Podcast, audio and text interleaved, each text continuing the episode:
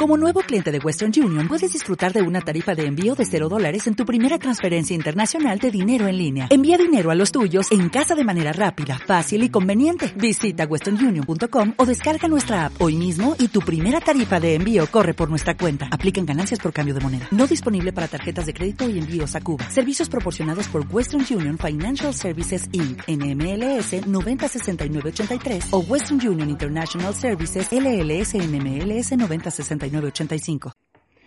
Hola, hola y bienvenidos a este podcast todavía sin título.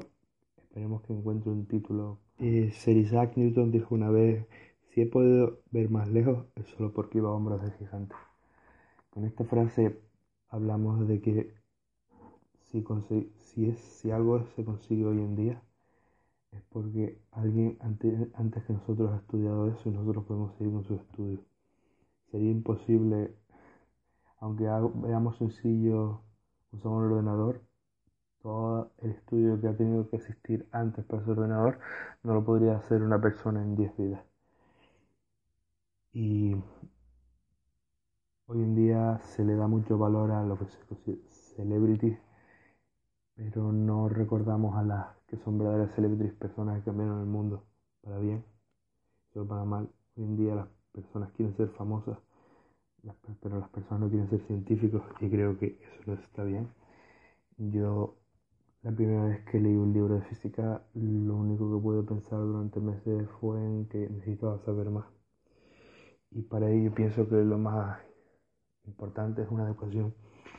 Y mm, me pongo a intentar no educar porque no soy un educador, no se me da bien enseñar, pero hablaros sobre los grandes o los grandes famosos de la historia, para mí mis favoritos, Leonardo da Vinci, eh, Isaac Newton, eh, Albert Einstein, mm, Stephen Hawking, Maxwell, Rutherford, Holly, Hook, todos ellos que en su momento cambiaron el mundo. Y qué es lo que todo el mundo sabe quién son esas personas, pero no sabe lo que hicieron. Voy a intentar explicar qué fue lo que hicieron. Primero me gustaría empezar con grandes científicos que han nacido hoy día 10 de noviembre, como es un segmento. Y tenemos un par de ellos. Y habría que recordar, no son tan famosos como los que voy a hablar en profundidad, pero sus contribuciones han sido tan importantes que habrían nombrarse. Tenemos a John Bevis, famoso por descubrir la nebulosa del cangrejo, mi nebulosa favorita, y por el ser uno de los primeros en ver Urano, aunque él en su obra Uranografía Britannia la considerara como una estrella de la constelación de Tauro. Fue uno de los primeros en observar Urano y se le reconoce eso pues tenemos a Francis Maitland Balfour, fue uno de los mayores pioneros en biología, que mm, curiosamente murió intentando ascender el monte Mont Blanc. También tenemos a Robert Dorford Ayton, que descubrió Próxima Centauri, la estrella más cercana a nuestro Sol, en 1915 y también descubrió varias estrellas binarias, un astrónomo bastante importante eh, Gustav Georg Eblom, bioquímico alemán, que creó junto con Otto Mierhoff la vía Emma-Mierhoff, que describe una secuencia de metabolismo del glicogén al ácido láctico. También tenemos nacido hoy día 10 de noviembre a Ernest Otto Fischer, con el premio Nobel en 1973 por su trabajo en organometálica. La organometálica, para los que no sepan, estudia la química orgánica en la que un átomo de carbono va unido a un átomo metálico. Y Igor Dmitrich Novikov, famoso por formular el principio de autoconciencia de Novikov, que es una de las mayores contribuciones a los viajes en el tiempo. Pero hablamos de viajes en el tiempo en su sentido más físico, no en su sentido más conocido como espectacular de ciencia ficción, sino intenta describir cómo no podrían existir paradojas en un viaje en el tiempo y se cree que es uno de los grandes avances en este estudio. Y ahora vamos a hablar del que vamos a hablar. Y ahora hablaremos del principal científico esta semana, mi científico favorito. Eh, soy muy fan de él pienso que todo lo que existe hoy en día tiene que ver con él. Muchas de las cosas que odio, pero también muchas cosas a las cuales no podría vivir sin. Y ese científico es Isaac Newton. Nacido el día de Navidad de 1642 en Woolsthorpe, Lincolnshire, en un pequeño pueblo de Lincolnshire, eh, nace el día de Navidad, pero con el calendario juliano.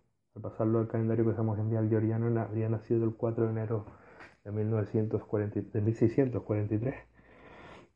Eh, su padre murió tres meses antes de que él naciera y él nació prematuro. Eh, su madre, Hannah Aycock, se volvió a casar con un reverendo y dejando a Isaac con tres años a vivir con su abuela, Margaret Aycock. Eh, se sabe que Isaac Newton no sentía mucho amor hacia su padrastro y que por eso incluso llegó a sentir bastante rencor hacia su madre. Eh, incluso se conoce una cita de él diciendo que quería quemar la casa de sus padres con ellos dentro. Pero bueno, eh, de los 12 a los 17, Isaac Newton estudió en el King's School de Graham cuando cumplió 17, su madre intentó sacarlo del colegio para que empezara a trabajar en su granja después de que su marido muriera. Pero Henry Stoke, un maestro del colegio, eh, persuadió a la madre para que terminara su, educación. Eh,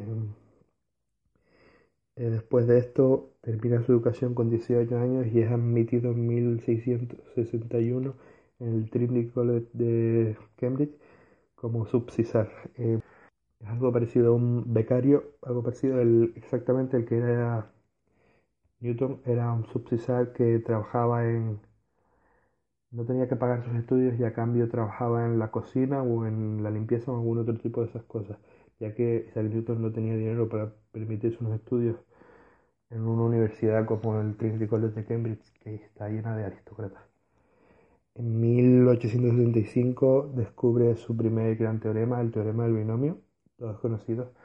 Básicamente descubre el teorema del binomio ya era conocido por Pascal, hace un, creo que Pascal lo descubre un poquito antes, pero el producido por Newton.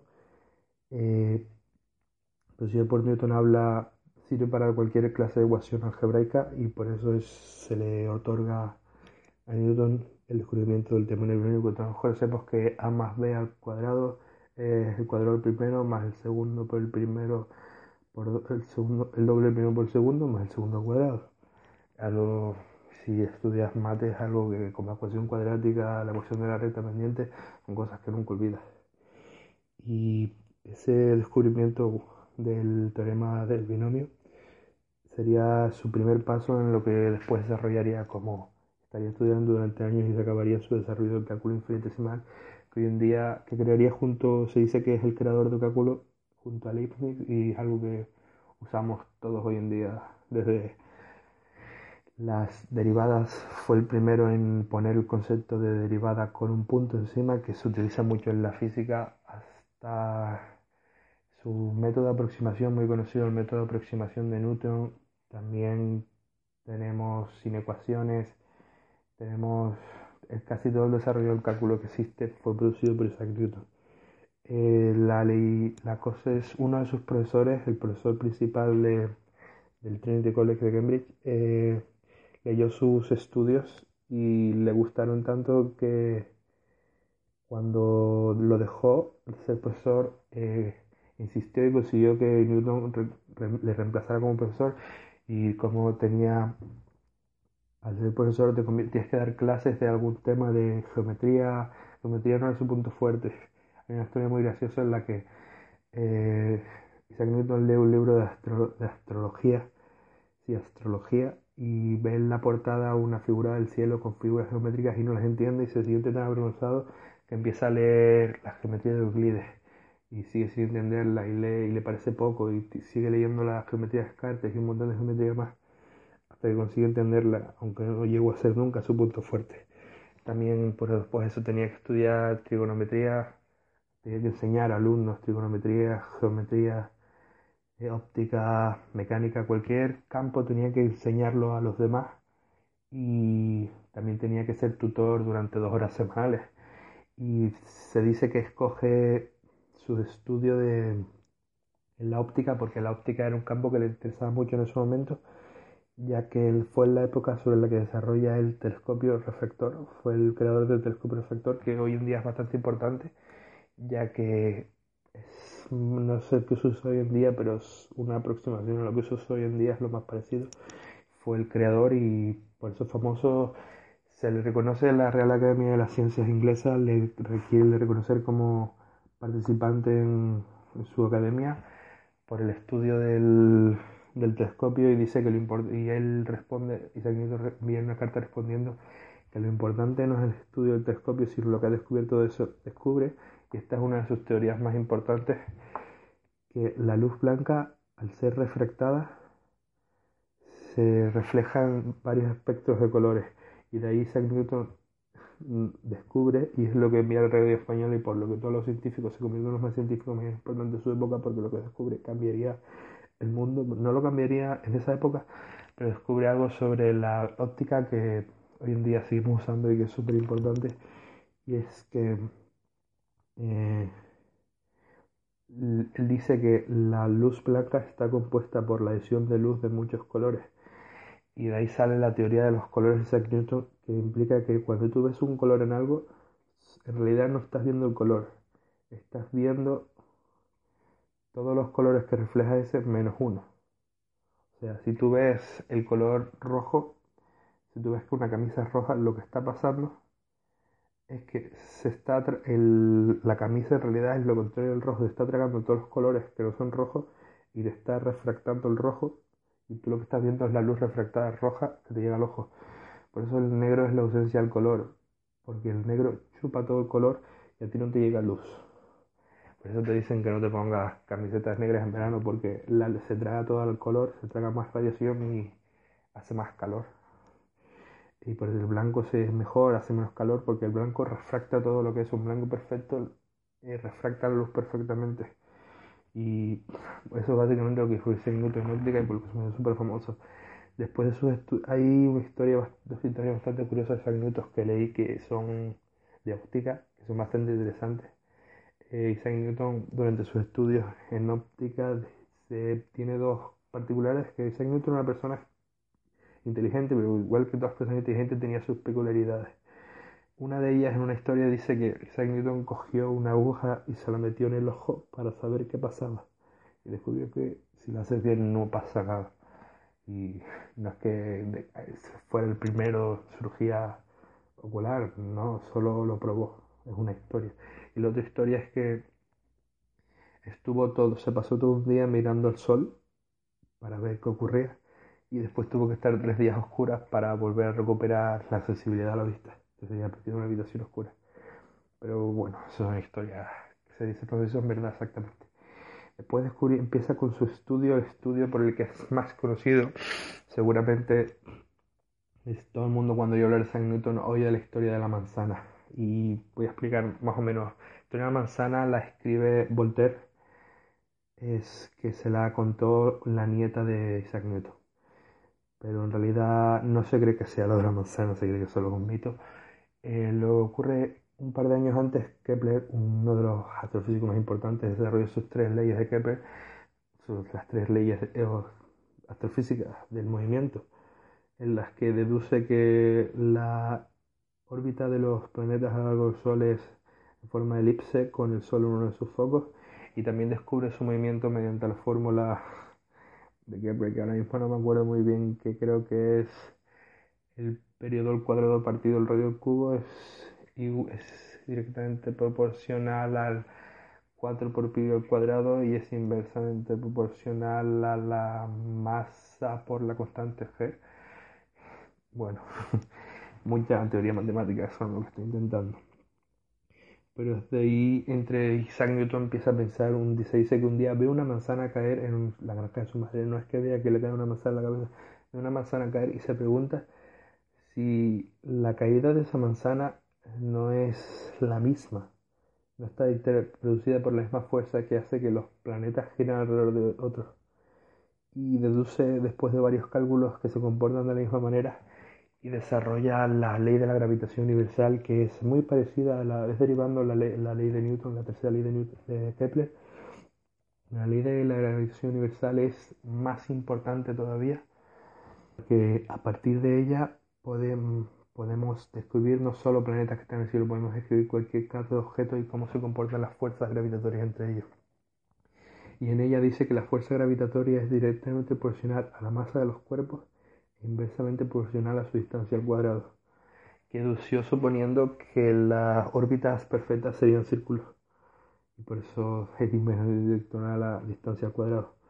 Y a partir de ello empieza sus estudios mecánicos y, y publica el Principia Física Matemática. Es el libro científico creo que más importante que existe después de la Biblia.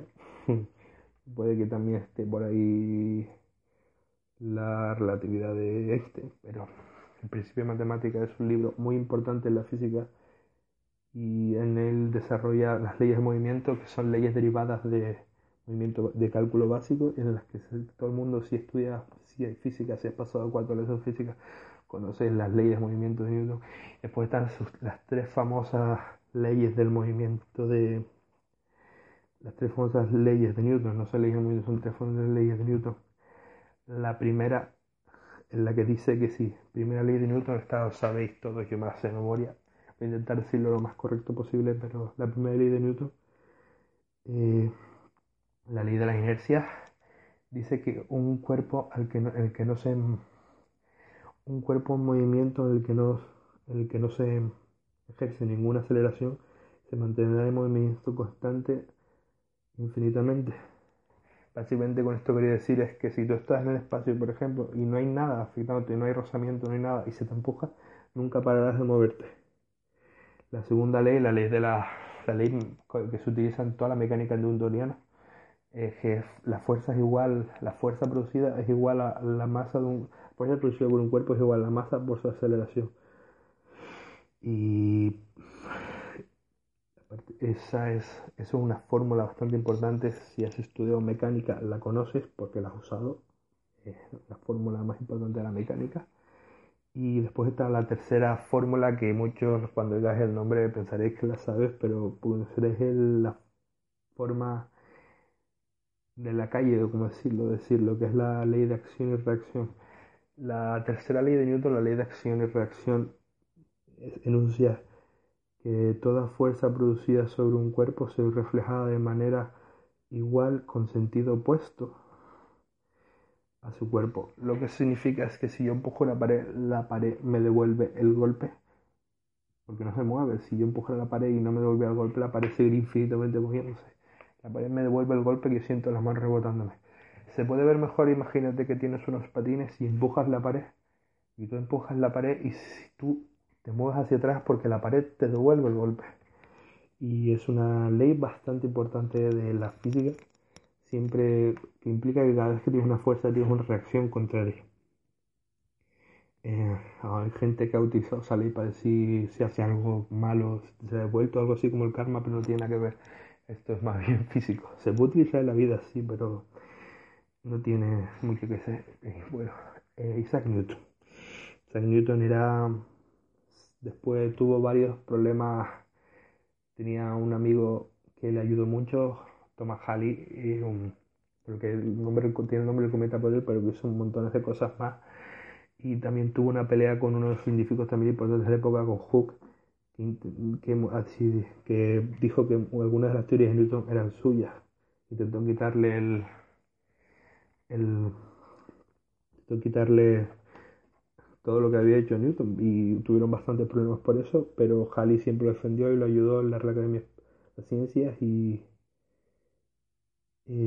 más años adelante, unos pocos años antes de su muerte, Newton se convierte en el presidente de la Real Academia de las Ciencias y muere creo que sobre 1705 puede ser, puede que me esté colando, no lo sé muy bien, pero creo que es Estoy seguro de que es el 20 de marzo del año, no sabría decirlo muy bien, creo que 1705, pero bueno, sobre un dato, dato sobre Isaac Newton, Isaac Newton, a diferencia que creen muchas personas que los científicos no son creyentes, Isaac Newton era un ferviente creyente, creía en Dios con todas sus fuerzas, creía que Dios le había puesto en la tierra para descubrir esas cosas. Ah, eh, aunque las matemáticas y la física le apasionaban, la mayor pasión de Newton nunca fue la matemática ni la física, fue la alquimia. La alquimia era algo que le volvía loco este mito que existía, que todo el mundo quería, que era alquimia basada en una ciencia que intenta convertir cualquier metal en oro. Y era algo que a Isaac Newton le volvía loco. Necesitaba saber cómo hacerlo. En la época el oro era tan importante. Eh, Isaac Newton es nombrado ser, es ser Isaac Newton si quiere decir su nombre correctamente. Básicamente eso está en, si quieres ver su tumba puedes verla, está en una de las iglesias más importantes de Londres, no creo que no recuerdo muy bien su nombre, la iglesia, pero es famoso y puedes ir a, ver, a perder tu respeto al mayor científico de su época. Y quiero acabar con una frase de Isaac Newton, el mismo Isaac Newton, que decía, no sé, no sé qué le puedo parecer al mundo, pero a mí me parece que solo he sido un niño jugando en la playa y divirtiéndome al encontrar de vez en cuando un guijarro más liso, una concha más bonita de lo normal, mientras que el que no sea la verdad se hallaba ante mí sin descubrir. Es algo que tenemos que pensar, que decía Sócrates que conoce un poco y solo sé que no sé nada, decía que cuando tú sabes algo, todo lo que existe por saber es mayor, y cuando sabes algo mayor, se incrementa muchísimo más lo que necesitas saber, lo que se puede saber. Tú un océano de conocimiento y nuestro deber es, estudiarlo y conocerlo, pero también tenemos que pensar que sin las personas que no han estudiado con nosotros, todo lo que hacemos sería imposible. Y es lo que hacemos, lo que hago en este podcast, hablar sobre personas que sí se merecen ser famosas, sí se merecen que prestemos atención, personas gracias a las que existe un coche, personas gracias a las que podemos usar nuestro móvil. Puede parecer estúpido, pero es que gracias a esas personas podemos, puedes llamar a tu, a tu novia, puedes llegar temprano al trabajo. Y siempre quiero recordarles, bueno, eso es todo, lo vamos a terminar ya aquí. En el próximo post, eh, creo que lo subiré a final de esta semana o la próxima semana y hablaremos de, todavía no he decidido de quién, pero puede que sea Darwin o Maxwell Voy a limitar más de la época, más o menos de esa época, y ya intentaré subir más gente a Einstein y Hawking, Fermi eh, y todo eso. Puede que haga algo de Arquímedes, no sé, la Grecia clásica, una buena época. Aristóteles, aunque no es mi favorito. y alguno de ellos. Bueno, hasta la próxima. ¿No se merece tu familia lo mejor? Entonces, ¿por qué no los mejores huevos? Ahora, Egglands Best están disponibles en deliciosas opciones. Huevos clásicos, de gallina libre de jaula y orgánicos de Egglands, que ofrecen un sabor más delicioso y fresco de granja, que le encantará a tu familia. En comparación con los huevos ordinarios, Egglands Best contiene la mejor nutrición como 6 veces más vitamina D, 10 veces más vitamina E y el doble de omega 3 y B12. Solo Egglands Best. Mejor sabor, mejor nutrición, mejores huevos. Visita egglandsbest.com para más información.